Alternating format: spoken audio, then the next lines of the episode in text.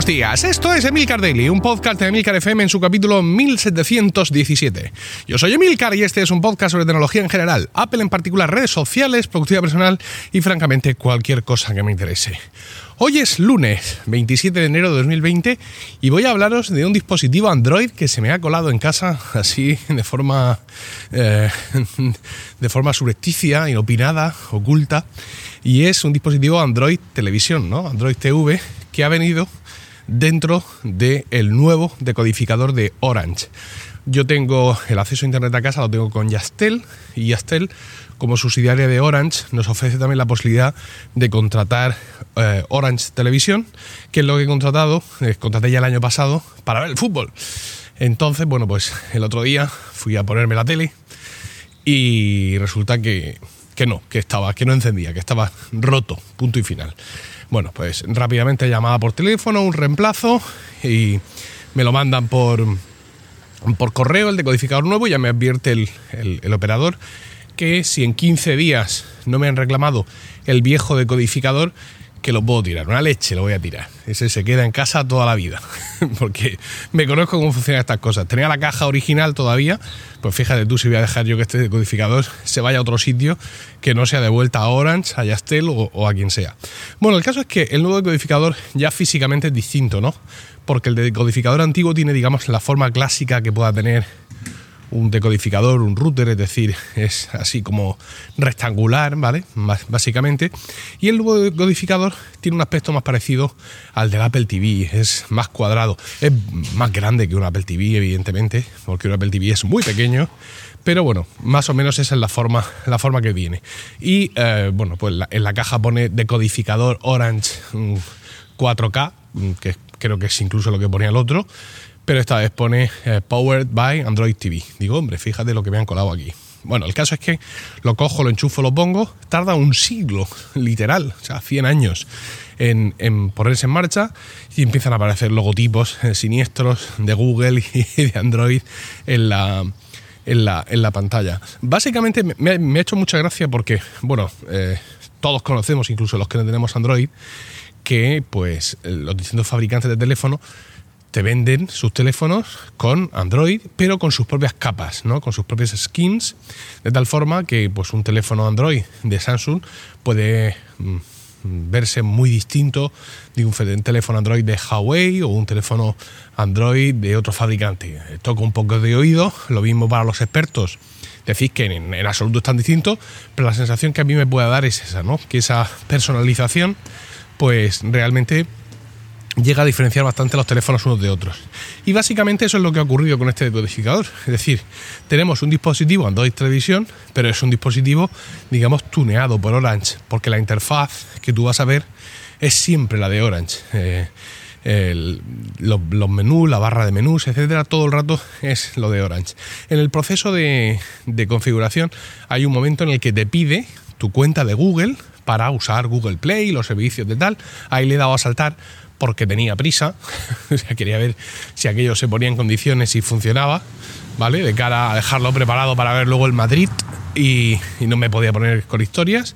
Sí tuve que eh, aceptar las condiciones y contratos de, de, Google y todo lo que va a hacer con mis datos en cuanto lo pille que se están frotando las manos. Eh, hubo un par de cosas que pude decir que no, pero al resto tuve que decir que sí sin más narices. Y luego hubo una cosa que me llamó mucho la atención, y es que el, decodificador me obligó a loguearme con mis datos de Orange Televisión. Es decir, eh, yo tengo un nombre de usuario que es el, mi número de teléfono fijo, qué lástima, de, de Orange, de, bueno, de Yastel en este caso, y una contraseña que yo he elegido. Y eso es lo que uso, por ejemplo, cuando voy a usar la aplicación de Orange que hay para iOS, o cuando quiero ver la tele a través del navegador web, o incluso cuando he querido usar la aplicación de Orange Televisión que está en la tele que tiene mi padre en el pueblo y he puesto allí mis datos para ver allí el fútbol en un momento dado. Y me llama la atención que me lo pide el decodificador porque el decodificador, como todos los decodificadores de estos tiempos que vivimos, se conecta directamente al router. Es decir, se supone que una vez conectado al router, pues ya toma eh, tus datos de la cuenta de, ese router y entonces ya empiezas a funcionar. Esto me abre un poco la posibilidad, que no lo sé y tampoco creo que me mate mucho en intentar averiguarlo, de si yo puedo coger este codificador de Orange e irme a cualquier casa de quien sea que tenga la conexión de internet con quien sea y conseguir hacer eh, eh, o sea, conseguir que funcione, por así decirlo. Hacer login sin ningún tipo de, problema, que eso es algo que a priori no se puede. Por ejemplo, yo sé eh, fehacientemente que el decodificador de Movistar lo tienes que conectar no ya a una conexión de Movistar, sino a tu conexión de Movistar. Creo que es una cosa que va así, ¿no? Y me ha sorprendido esta, esta democratización de la conexión del decodificador de Orange, seguramente por influencia, esta vez bondadosa en vez de perniciosa, de Android TV, ¿no? Es decir, oiga, mire, muy bien, pero esto no deja de ser un Android, así que aquí venga a poner usuarios y contraseñas, que es lo que hay. De hecho, el menú de, mm, de Orange Televisión es un poco distinto al que yo tengo en la aplicación de iOS, aunque es mm, bastante más parecido al, que se encuentra mi padre en su tele LG. Esto me ha llamado, me ha llamado la atención.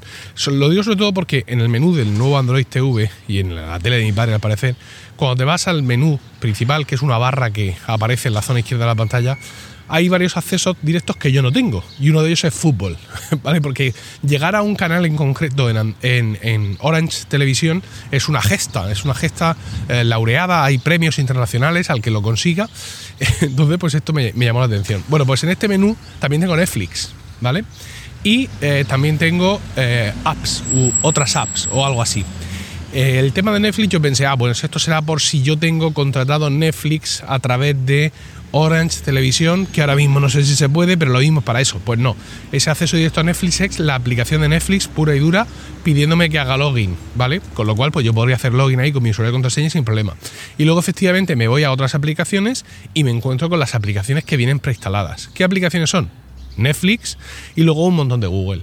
Google Videos, YouTube, Google no sé qué, Google no sé cuál y Google Play. Es decir, que sin ningún problema yo cojo, eh, pongo mi eh, cuenta de Google, me instalo Google Play y aquí puedo instalarme pues, todas las aplicaciones que existan para Android Televisión, entre ellas, que esto le me viene muy bien en general, HBO, ¿vale? Esto para mí sería maravilloso si no fuera porque yo en esta tele ya tengo HBO, gracias a Apple TV, pero eh, aquí tenemos una de las pocas formas que en un momento dado tenemos de conseguir ver HBO en la tele de una forma eh, normal. Y digo esto porque es una auténtica vaina que no exista aplicación. ¡Ey, la señora del Segway!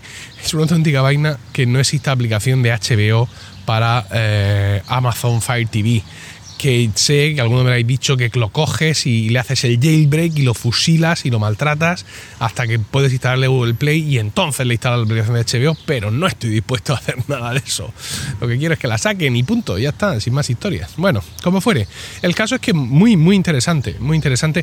Eh, cuando me voy en ese menú de la izquierda, que os he dicho que está la opción fútbol, la opción Netflix y la opción aplicaciones, me voy a la opción ajustes hay una cosa muy simpática y es que aparece una doble opción de ajustes. Los ajustes de Orange eh, TV y luego los ajustes del decodificador.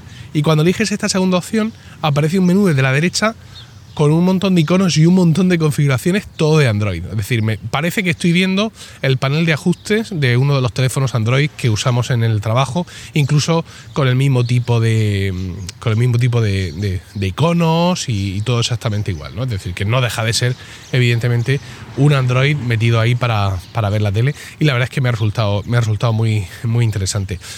Yo en mi caso, quiero decir, el interés muere aquí.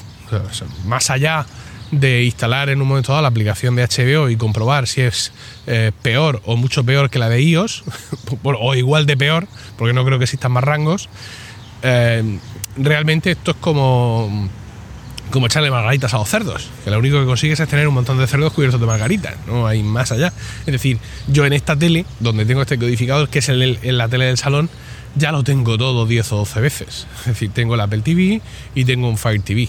Con lo cual, pues esta bondad que para mí podría suponer Android Televisión, que sería, insisto, principalmente tener la aplicación de HBO, pues en este caso no opera. Pero bueno, me ha llamado la atención. Eh, hay otro detalle también muy simpático y es que mm, con el anterior decodificador, eh, que el mando a distancia de obedeciera también era épico, porque bueno, yo tengo el decodificador en el mueblecito típico mueble que pones eh, sobre, el, sobre el cual pones la tele y en concreto la zona donde está el decodificador y también la, mi consola, la Xbox One S, está cerrado, son unas puertas correderas y está cerrado para que Miguelito no ande tocando las cosas.